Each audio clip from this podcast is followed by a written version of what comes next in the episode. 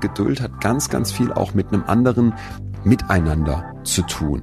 Und ich glaube, dieses ungeduldig sein, um mal das Gegenteil zu bringen, das ist ein riesiges Gift für unser Miteinander.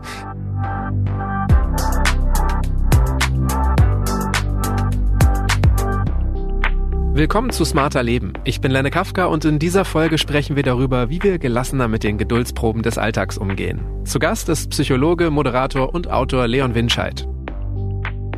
Es gibt Situationen, die machen mich fast verrückt. Stundenlang im Stau zu stehen, auf die Rückmeldung bei einer Bewerbung zu warten oder wenn im Fahrstuhl auf jedem Stockwerk irgendwer aussteigt, obwohl ich schnell ankommen will. Aber ich würde mit sowas gerne gelassener umgehen. Geht's euch auch so? Oft sind es ja Kleinigkeiten, bei denen wir innerlich ganz unruhig werden oder auch richtig wütend. Und bei manchen Herausforderungen ist einfach wirklich ein langer Atem gefragt. Was können wir also dafür tun, damit wir seltener unsere Geduld verlieren? Was hilft, wenn wir mal wieder kurz vorm Durchdrehen sind, weil wir warten müssen? Und wie halten wir es besser aus, wenn unsere Probleme noch lange nicht gelöst sind? Über all das sprechen wir in dieser Folge. Leon, zwei Drittel der Deutschen werden angeblich wütend, wenn im Restaurant das Essen nach 30 Minuten noch nicht da ist. Was zeichnet das eine Drittel aus, das ruhig bleibt? das ist eine gute Frage. Im Zweifel, dass sie Glück hatten und mit Eltern aufgewachsen sind, die einen höheren Bildungsabschluss haben. Das zeigen Forschungsstudien nämlich auch, dass die Leute, die in so einem Umfeld groß werden, geduldiger sind, denen das leichter fällt. Oder dass sie irgendwelche Fähigkeiten haben, die uns bei, oder mir zumindest völlig abgehen. Ich weiß nicht, ob du ein geduldiger Mensch bist oder nicht. Leider nein. Nein, ne? Ich auch nicht. Ich habe da meine Schwierigkeiten. Mich stellt das vor Herausforderungen zu warten, geduldig zu sein. Du gehörst zu den zwei Dritteln. Absolut. Also im Restaurant muss ich dazu sagen, hat da, weil ich selber viel, viel, viel gekellnert habe als Studie und auch schon als Schüler davor, da würde ich immer, würde ich immer nachsichtig sein, weil das finde ich gemein, wenn man dann anfängt mit dem Finger zu schnipsen und die armen Leute da rumjagt und auch unsympathisch. Aber so in mir drin, Aufzug zum Beispiel auch, weißt, wenn es diesen Button nicht gibt, Tür zu, fahr los, dann werde ich schon hibbelig. Also ich habe Schwierigkeiten mit Geduld, was, was schade ist.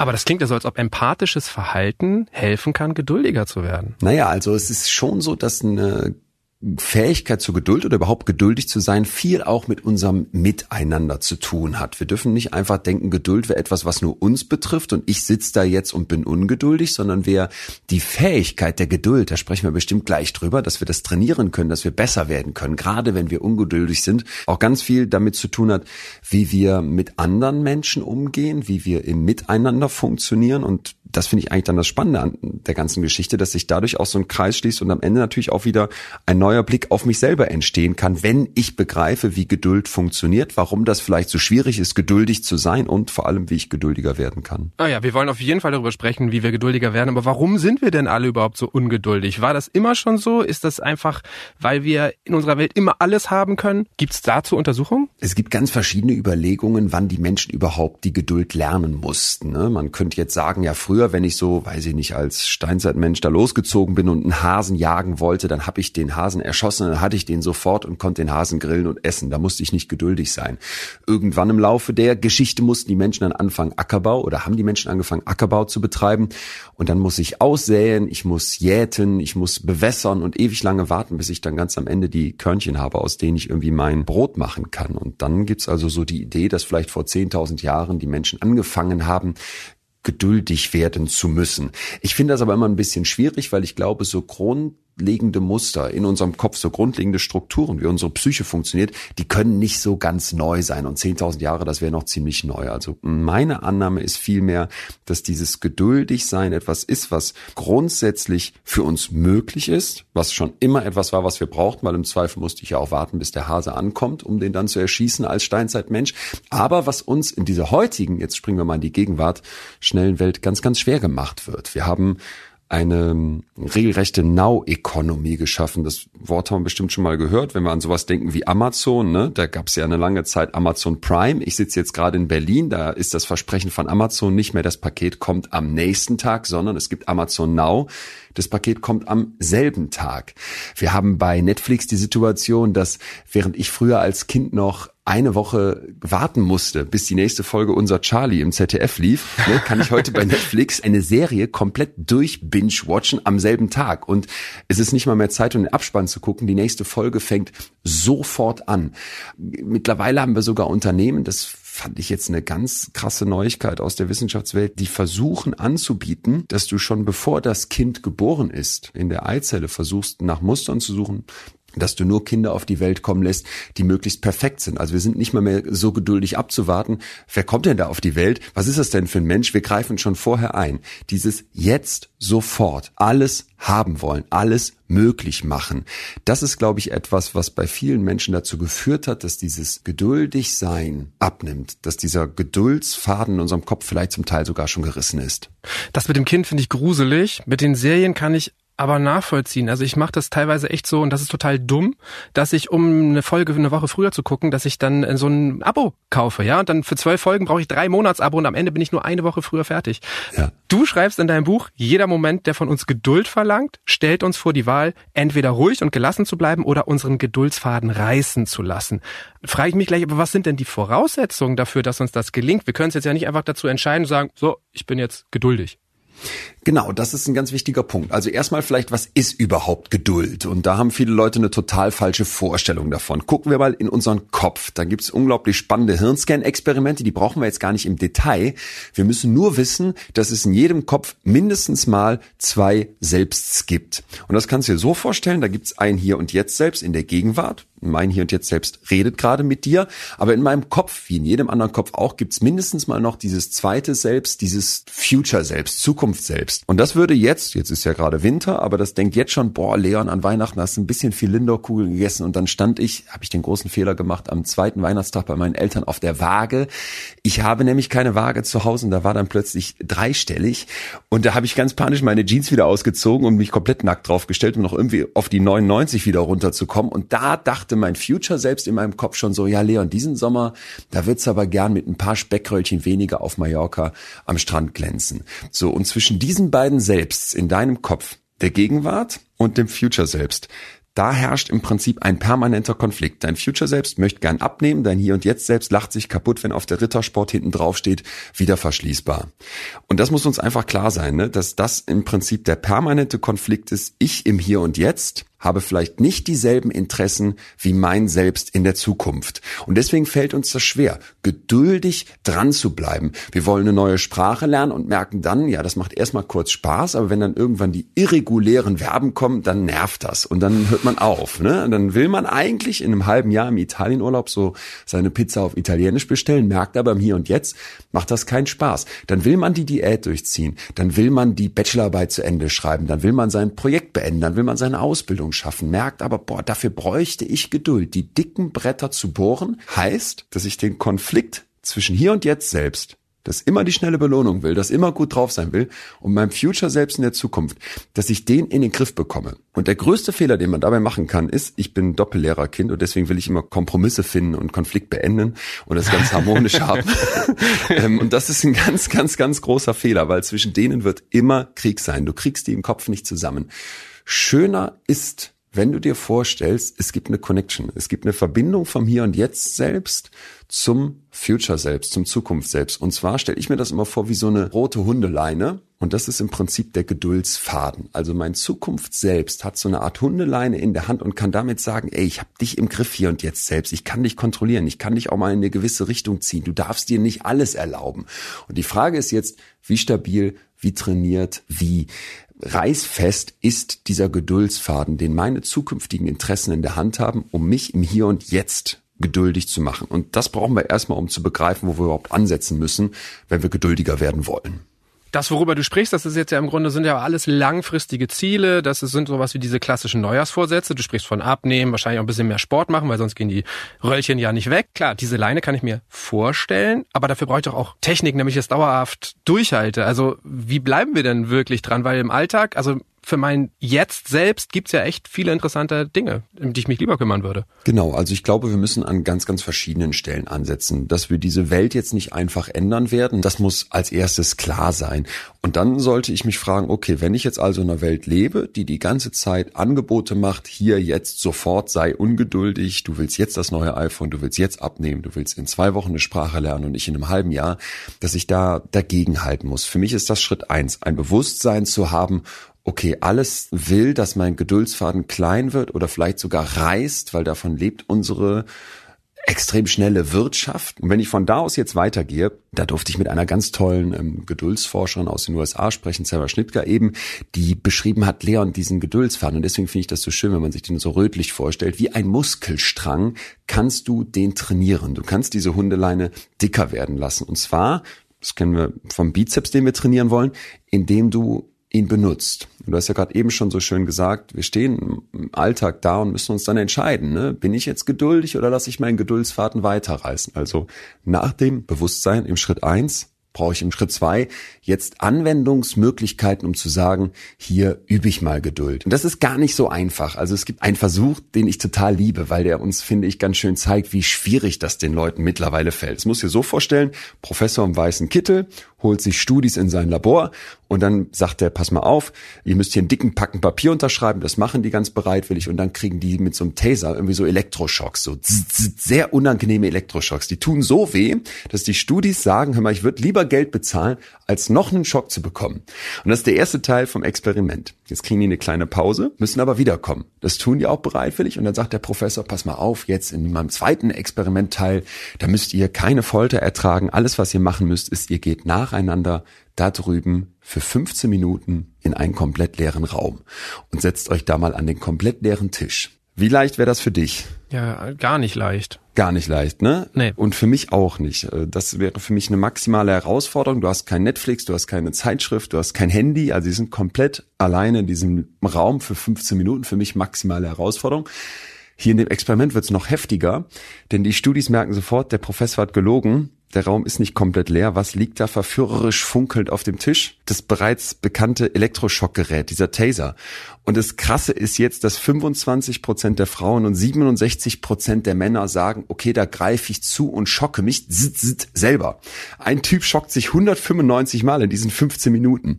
So, und als ich das gehört habe, da habe ich gedacht, das wäre ich. Ich wäre genauso. Einfach mal nichts zu tun, das auszuhalten, 15 Minuten geduldig abzuwarten, das würde mir super, super schwierig fallen. Der Punkt ist aber, wenn wir uns das mal bewusst machen und wenn wir vielleicht auch in Alltagssituationen solche Momente des Nichtstuns, des Abwartens wieder zulassen, dann merkt man, wie gut das eigentlich tut. Und mir hat dieses Experiment total geholfen, dass ich mittlerweile in gerade solchen kleinen Momenten an der Supermarktschlange, gestern, als ich im ICE gefahren bin, all diese Momente, wo du so kleine Geduldsproben halt hast, die du durchstehen musst, ne, einfach mal auf irgendwas warten, dass ich dann sage, ja, pass mal auf, ist das denn jetzt hier sowas Schlechtes?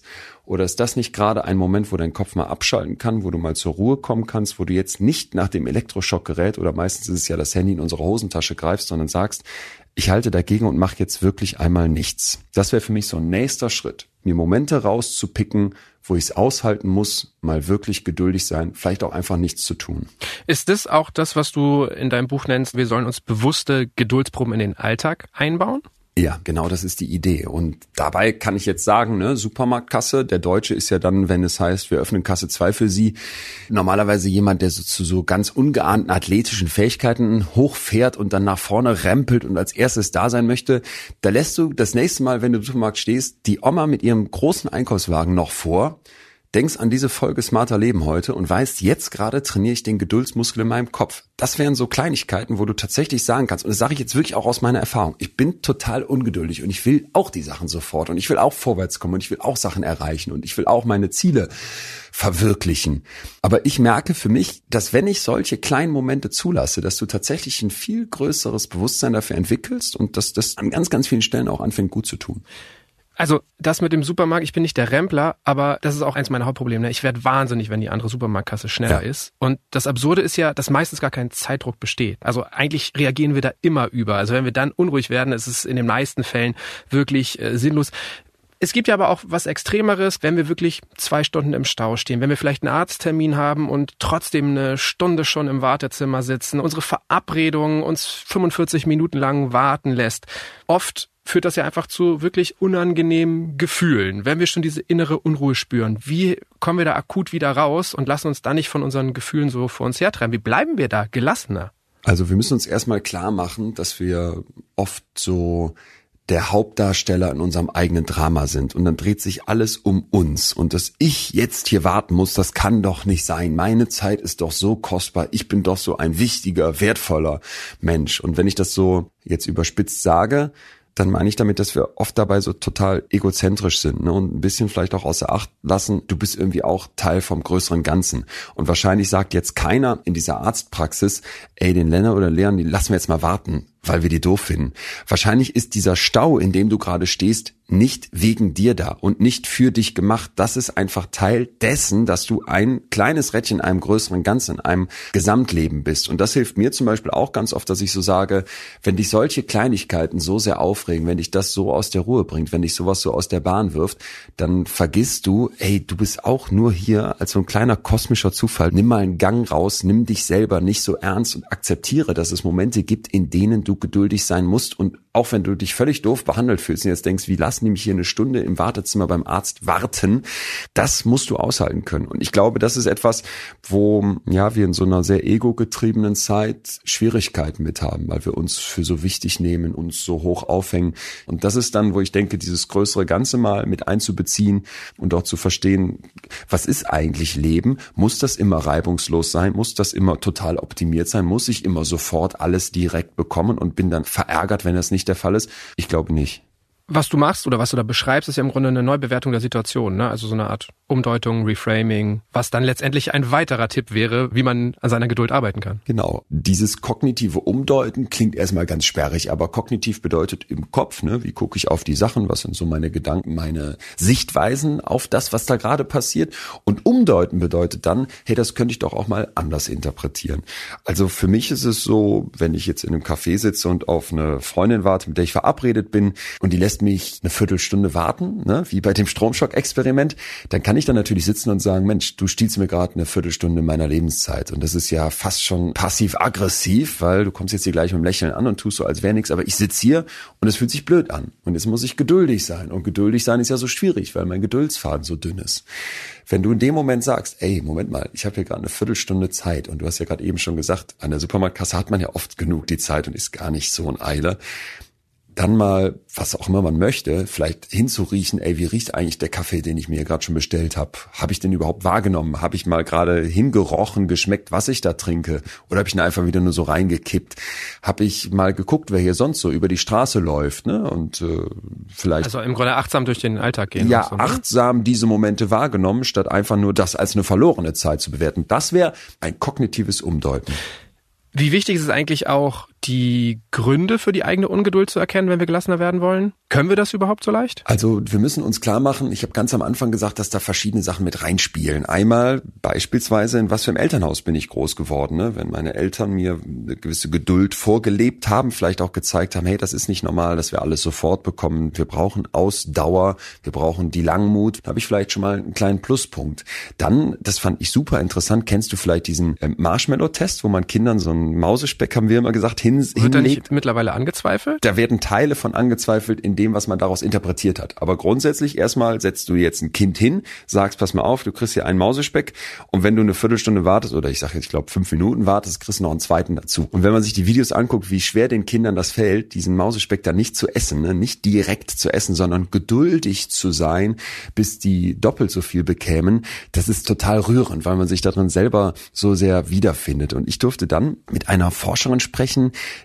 die, das fand ich hochinteressant, diesen Marshmallow-Test mal mit deutschen Kindern gemacht hat und mit Kindern aus Kamerun von bäuerlich lebenden Familien, die so sehr abgeschottet und in einer ganz anderen Welt als unserer hektischen, modernen, technologisierten Welt leben. Also so sehr ursprünglich, würde man vielleicht sagen. Und da zeigt sich jetzt, dass den deutschen Kindern das viel, viel schwerer fällt, ruhig und geduldig zu warten, bis sie eine zweite Belohnung bekämen, obwohl sie das eigentlich wollen, also doppelt so viel Mausespeck, im Vergleich zu den Kindern aus Kamerun, die die schlafen zum Teil ein, die bleiben da sitzen. Da schaffen das 70 Prozent, bei den Deutschen glaube ich um die 28. Und eine Idee, die die Forscherin mir dann beschrieb, war, in unserer Gesellschaft wird dir beigebracht, ja, deine Gefühle, das, was dich jetzt gerade umtreibt, deine Bedürfnisse sind total wichtig. Und das hat ja auch was, ne? Ich finde es total legitim, dass man auf die Bedürfnisse seines Kindes eingeht. Das wünschen wir uns eigentlich alle von unseren Eltern. Gleichzeitig aber lernen die Kinder in Kamerun, hey, es gibt aber auch sowas wie Regeln. Und da schließt sich jetzt der Kreis zu dem, was ich eben gesagt habe. Du bist vielleicht Teil von einem größeren Ganzen, du bist vielleicht Teil von einer Gesellschaft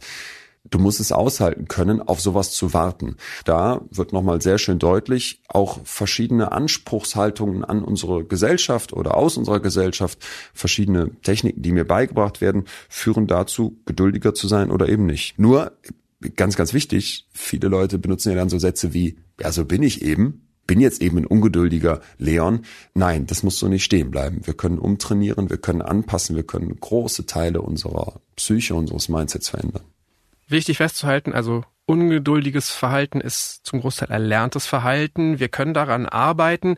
Und jetzt hast du auch schon so das Anspruchsdenken angesprochen. Und äh, auch ich habe jetzt am Januar wieder ganz viele Ideen für mein Leben. Sag mal eine, kannst, willst du mal eine teilen oder wo du jetzt sagst, das sind für dich so die Sachen, wo du jetzt im Januar sitzt? Also ich bin auf jeden Fall auch anfällig für diese Sachen, die sich die meisten vornehmen. Mehr bewegen, mich gesünder ernähren. Ich will auch eigentlich Sprachen auffrischen, die ich früher mal konnte, endlich Tagebuch schreiben oder so Sachen für den Familienalltag. Also das Thema Mental Load beschäftigt mich gerade wieder. Da denke ich, ja, wie, wie könnten wir das dieses Jahr nochmal verändern bei uns zu Hause?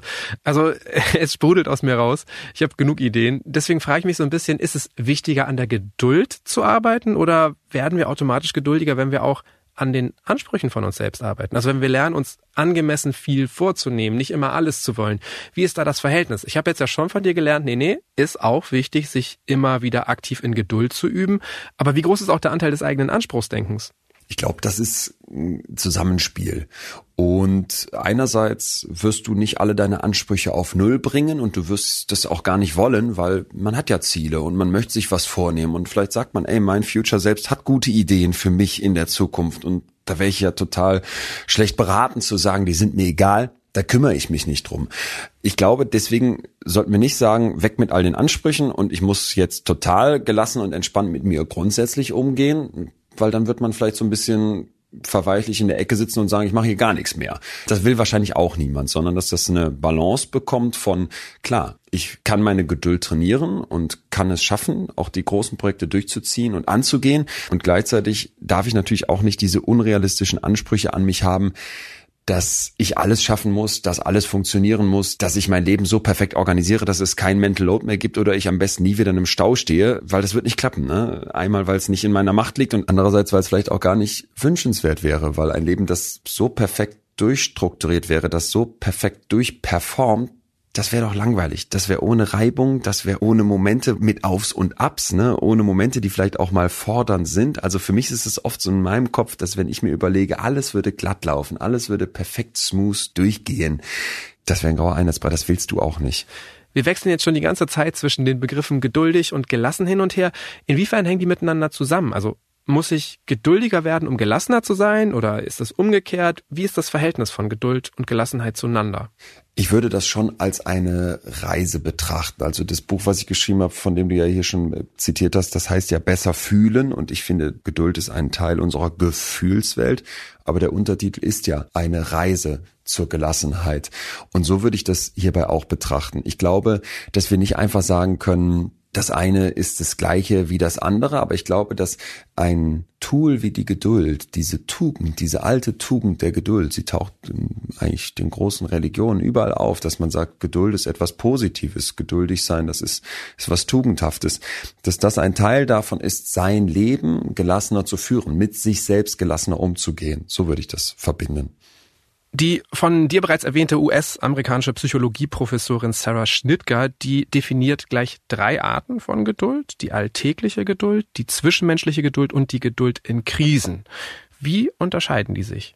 Die alltägliche Geduld, das wäre sowas wie die Daily Hassles. Die Supermarktschlange oder die Pizzalieferung, die ich bestellt habe, bis die da ist. Das wären so Punkte, wo man sich helfen kann, indem man sich klar macht, hey, die haben mir einen sehr, sehr konkret umrissenen Zeitrahmen. So, die Pizza, da kann ich vielleicht in der App sogar gucken, wann kommt die denn? Bei der Supermarktschlange kann ich gucken, wie viele Leute sind noch vor mir, wie viel haben die so im Wagen. Das kann ich relativ klar identifizieren. Und dabei, wie gesagt, die Einladung, sich kleinen Geduldsproben zu stellen, die vielleicht nicht immer als was Negatives zu betrachten, sondern zu sagen, Moment mal, das gibt mir vielleicht etwas, ne? Das kann mich vielleicht jetzt in dem Moment sogar darin stärken, meinen Geduldsmuskel aufzubauen. So, diese zweite Kategorie der zwischenmenschlichen Geduld, das wäre, dass wir halt merken, ey, Moment mal, ich bin nicht alleine auf dieser Welt und brauche Geduld vor allem dann auch, wenn ich mit anderen Menschen zu tun habe. Kinder wären das andere Beispiel. Jeder, der schon mal versucht hat, einem Kind beizubringen, wie man sich die Schnürsenkel zumacht, weiß, das wird eine Zeit lang dauern. Und das Kind macht das sechs, sieben Mal falsch und dann muss man doch immer wieder helfen und braucht eine Viertelstunde, bis man mit all seinen drei Kindern im Kinderwagen aus der Wohnung raus ist. Und vielleicht hat es auch einfach keine Lust, obwohl es schon kann, weil es noch mal ein bisschen näher Oder das. und nutzt aus, dass man dann als Vater ran muss. So, ähm, spannend ist, wenn man mal bei dieser zwischenmenschlichen Geduld sich anguckt, was das Wort Geduld in anderen Sprachen bedeutet. Ne? Im Lateinischen gibt es die Patientia, das würde Geduld bedeuten, aber auch Nachsicht, Ausdauer, Erdulden. Im Hebräischen würde das Wort Savlanut nicht nur für Geduld stehen, sondern auch für Toleranz was wieder ein Hinweis darauf gibt, hey, Geduld hat ganz, ganz viel auch mit einem anderen Miteinander zu tun. Und ich glaube, dieses ungeduldig sein, um mal das Gegenteil zu bringen, das ist ein, ein, riesiges Gift für unser Miteinander. Egal ob jetzt irgendwie in der Freundschaft oder im Team oder auch im Umgang mit den Kindern, wo jemand vielleicht etwas noch nicht kann, das ist etwas, was problematisch ist. Ne? Nachsichtig sein mit den Alten, die nicht mehr so schnell können oder mit den Kindern, die noch nicht so schnell können. Das alles bedeutet auch geduldig zu sein. Und ich glaube, dass uns Geduld auch zu sozialeren Menschen machen würde. Ich finde, heute haben wir ganz oft so dieses, wir hören uns nicht mehr zu, ich brauche nur die Überschrift und dann weiß ich schon, ob ich dich hasse oder dich total toll finde. Wir müssen mit Likes ganz schnell zu sehr kurzen Inhalten auf Instagram kommentieren, ob wir das jetzt gut heißen oder schlecht finden. Ich glaube, dieses Miteinander sprechen, jemandem bis zum Ende zuzuhören, da ist man schon am Handy und scrollt durch den nächsten WhatsApp-Chat, weil man das kaum noch schafft, mit jemandem ein Gespräch einfach mal konzentriert zu Ende zu führen. Und da denke ich, diese zwischenmenschliche Geduld wäre ein zentraler Punkt, um mit Menschen wieder mehr in Verbindung zu kommen. Ja, also Geduld bringt uns in Verbindung mit der Welt, in der wir leben. Also auch mal den Fokus weg von uns selbst zu richten und zu akzeptieren, wie unsere Welt funktioniert oder die anderen Menschen, dass sie halt andere Bedürfnisse haben, dass Herausforderungen zum Leben gehören und wir eben nicht dran vorbeikommen. Genau, und vielleicht auch das sowas wie, hey, ich habe meine Meinung und du hast eine andere Meinung, Zeit bräuchte, wenn wir uns annähern wollen. Ja, ich habe dieser polarisierten Gesellschaft manchmal den Eindruck, was müsste ich denn jetzt tatsächlich machen, wenn ich meinen AfD-Onkel, den ich nicht habe, aber sagen wir mal, ich hätte ihn, wenn ich mich wieder mit dem annähern will. Und nicht, weil ich jetzt sage, ja, ich übernehme deine Werte oder ich fange jetzt auch an, diese furchtbare Partei gut zu finden, sondern weil ich vielleicht denke, hey, ich will dir ja vielleicht auch ein Angebot machen, da wieder wegzukommen, weg von den Populisten, weg vom Extremen, zurück zu uns, die wir die Demokratie wichtig finden. Und da denke ich ganz oft, ey, das wird nur mit Geduld gehen. Das wird nur funktionieren, wenn ich mich darauf einlasse, mit diesem Menschen zu sprechen und mir die Zeit zu nehmen, den verstehen zu wollen. Und das heißt nicht, dass ich alles akzeptiere oder hinnehme oder gut finde, was der dann sagt. Aber wenn ich möchte, dass wir zusammen leben, dass es eine Gemeinschaft gibt, dann wird das Geduld brauchen, da im Miteinander den Leuten zuzuhören. Sind wir da jetzt dann auch schon bei der dritten Dimension angekommen, Geduld in Krisen? Für mich ist das eine Krise, wenn ich mir die Umfragewerte der AfD in Deutschland angucke. Klar, kann man jetzt aber unterschiedlich definieren. Ne? Wenn wir mal vielleicht es wieder ein bisschen kleiner machen, weg von der politischen Bühne rein in unseren Alltag, dann können wir uns ganz verschiedene Momente vorstellen, wo es wirklich schwierig wird und wo wir jetzt eben nicht nur 15 Minuten warten müssen, bis meine Aufbackpizza fertig ist, sondern wirklich so mit einer großen Lebenskrise, mit einer großen Herausforderung umgehen müssen. Vielleicht ist das eine Trennung, die ansteht oder auch eine Schwierigkeit in der Beziehung gerade. Vielleicht ist das, dass man eine Kündigung bekommen hat und jetzt noch gar nicht weiß, wie geht's weiter. Oder auch sowas wie man hat eine Diagnose bekommen und muss jetzt mit einer Krankheit umgehen. Und da habe ich oft das Gefühl, dass wir dann in so einen Problemlösemodus verfallen und direkt eine Lösung haben wollen. Und das ist sehr menschlich. Also unsere Spezies Mensch ist ja extrem erfolgreich, weil wir es immer wieder geschafft haben, ein Problem nach dem anderen zu lösen. So, wir sitzen in der Höhle und es ist kalt. Ja, geil, dann erfinden wir Feuer. Dann merken wir irgendwann, ey, mit dem Feuer brennen aber unsere Hütten ab. Ja, alles klar, dann erfinden wir Feuermelder. Und dann merken wir irgendwann, ey, unsere schönen Hütten mit den Öfen und den Feuermeldern, die könnten ja noch schöner sein, wenn hier Bilder an der Wand hängen. Alles klar, dann erfinden wir Dübel, um Bilder in Steinwände zu hängen. Und das ist eben dieses, ich habe ein Problem und ich löse das was ganz stark in unseren Köpfen drin ist. Nur in vielen Lebenssituationen funktioniert das nicht. Du wirst sehr wahrscheinlich nicht da sitzen und nach 15 Jahren Liebesbeziehung merken, unsere Beziehung hat ein Problem und jetzt gehe ich davor wie bei dem Dübelproblem und finde irgendwie die eine Lösung und dann ist das gefixt. Genauso wenig kannst du sagen, hey, ich habe hier eine Krebsdiagnose bekommen, das gab es in meinem Umfeld jetzt gerade noch ganz traurig und mit ganz, ganz viel Leid und mit ganz, ganz viel Ungewissheit, wird die Person das schaffen oder nicht. Da kann jetzt keiner kommen und sagen, hier ist der Quickfix, hier ist die Problemlösung. So natürlich kannst du eine Chemotherapie machen, aber du wirst ja mit ganz, ganz viel jetzt umgehen müssen und das wird alles dauern und vielleicht kommt der Krebs zurück. Und ich glaube, dann mal diesen Problemlösermodus zu verlassen und uns zuzugestehen, das, was du da jetzt schaffen musst, das ist größer. Da ist diese Geduld in Krisensituationen, bei den großen Herausforderungen, unsere dritte Dimension heute, ganz, ganz, ganz wichtig. Und ich lade uns alle ein, da eine Technik aus der Medizin zu benutzen, die jetzt vielleicht erstmal komisch scheint. Und zwar heißt die Watchful Waiting. Also ein beobachtendes Abwarten. Genau, achtsam abwarten. Ja, und achtsam in dem Fall bedeutet, wenn man jetzt aus der Medizin kommen würde, hey, wir haben da bei Ihnen eine, ich sag jetzt mal, Zyste entdeckt, ne? Die könnten wir jetzt rausoperieren, aber das würde bedeuten OP und vielleicht Nebenwirkungen und unangenehme Zeit für Sie. Wir wissen aber noch gar nicht, ist das überhaupt so schlimm? Und in der Medizin würde man dann sagen, kommen Sie doch bitte in zwei Wochen wieder und dann kommen Sie nochmal in sechs Wochen wieder und dann nochmal nach drei Monaten und so weiter. Das heißt, wir machen nicht nichts, aber wir bleiben geduldig, statt in diesen Problemlösemodus und diesen Aktionismus reinzufallen und das direkt beseitigen zu wollen und gucken erstmal, was passiert hier. Der Punkt dabei ist eben, dass ich etwas tue, aber geduldig bleibe, weil ich beobachte, weil ich abwarte und nicht sofort die Lösung brauche. Ich glaube, das ist der ganz entscheidende Aspekt. Ne? Nehmen wir wieder die Liebesbeziehung. Ich habe vielleicht die Schwierigkeit, dass meine Liebesbeziehung gerade vor einer großen Herausforderung steht und ich sage, ich will sie aber nicht beenden und weiß aber auch noch nicht, wie es weitergehen kann.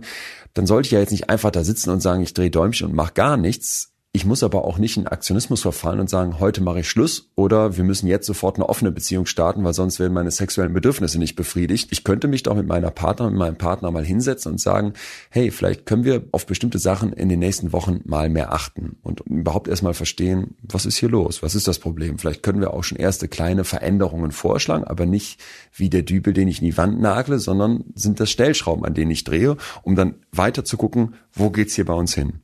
Ist das der Kern bei allen Geduldsdimensionen? Es geht nicht darum, die Situation zu ändern, sondern wir müssen einen Umgang damit finden? Ja, es gibt diesen schönen Satz, Geduld heißt nicht abwarten, sondern Geduld heißt abwarten, ohne dabei verrückt zu werden. Und ich glaube, das ist der Punkt. Ne? Das ist tatsächlich, dass ich sage, mein Leben wird voller Geduldsproben sein. Mein Leben wird voller Momente sein, die nicht so funktionieren, wie ich mir das gedacht habe, die nicht reibungslos sind.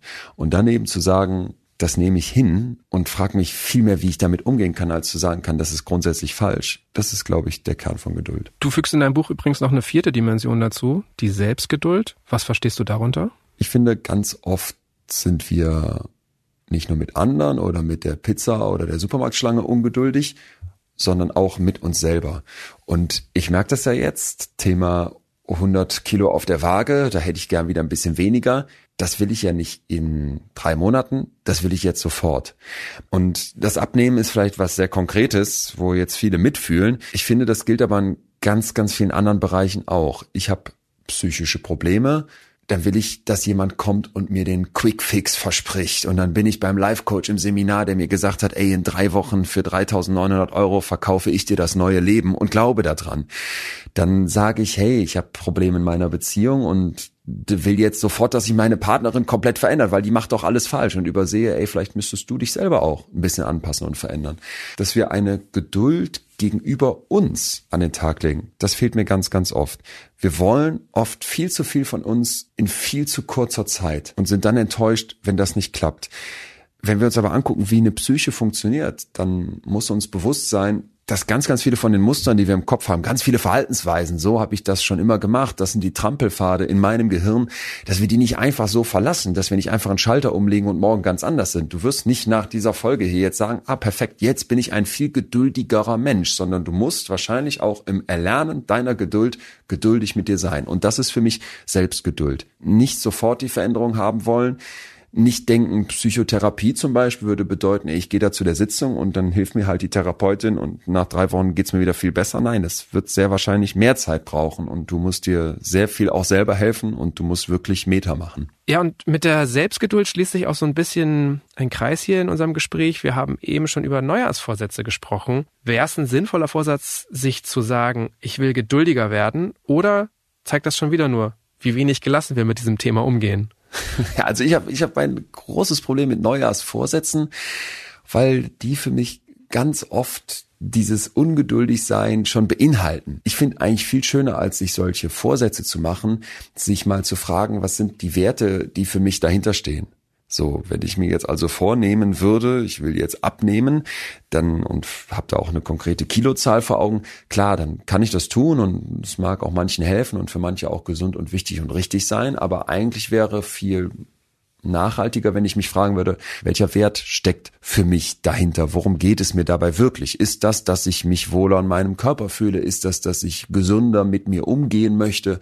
Und ich glaube, dann bekommt das oft eine ganz andere Motivation, weil im Idealfall will ich ja nicht nächstes Jahr da sitzen und denselben Vorsatz wieder brauchen. Seit Jahren ist bei den Deutschen Platz eins dieser Vorsatzlisten immer wieder weniger Stress und mehr Zeit mit der Familie oder mit den Lieben. Und dann denke ich mir, ja, wenn wir uns das jedes Jahr immer wieder vornehmen, warum klappt das eigentlich nicht? Und vielleicht müsste man dann mal hinterfragen, was ist da eigentlich der Fehler bei der Herangehensweise? Und ich finde, wenn du jetzt hier rausgehst und sagst, mein Vorsatz ist für nächstes Jahr geduldiger zu werden, das ist so ein bisschen wie mein Vorsatz ist abnehmen. Wenn du dich fragst, was für ein Wert steckt denn eigentlich dahinter, der mir wichtig ist, und dann würdest du dir sowas rauspicken wie, hey, ich möchte die Menschen um mich herum wahrnehmen, ich möchte denen zuhören, ich möchte mit denen anders umgehen, weil mir das was bedeutet und weil ich glaube, dann verstehen wir uns besser. Oder nehmen wir nochmal die Lebenskrisen. Hey, ich möchte mit den großen Herausforderungen, vor denen ich stehe, nicht so gnadenlos sein, wenn ich die angehe und so harsch mit mir um ins Gericht gehen, wenn das nicht sofort klappt, sondern mir da Zeit einräumen, Zeit zugestehen und das als Wert aufmache. Ich glaube, das wäre sehr viel zielversprechender. Ein sehr schöner Gedanke zum Abschluss dieser Folge, finde ich. Ich habe dir auf jeden Fall gern zugehört, gern mit dir gesprochen. Danke für deine Zeit, danke fürs Gespräch. Ja, Lenne, danke, dass ich hier sein durfte.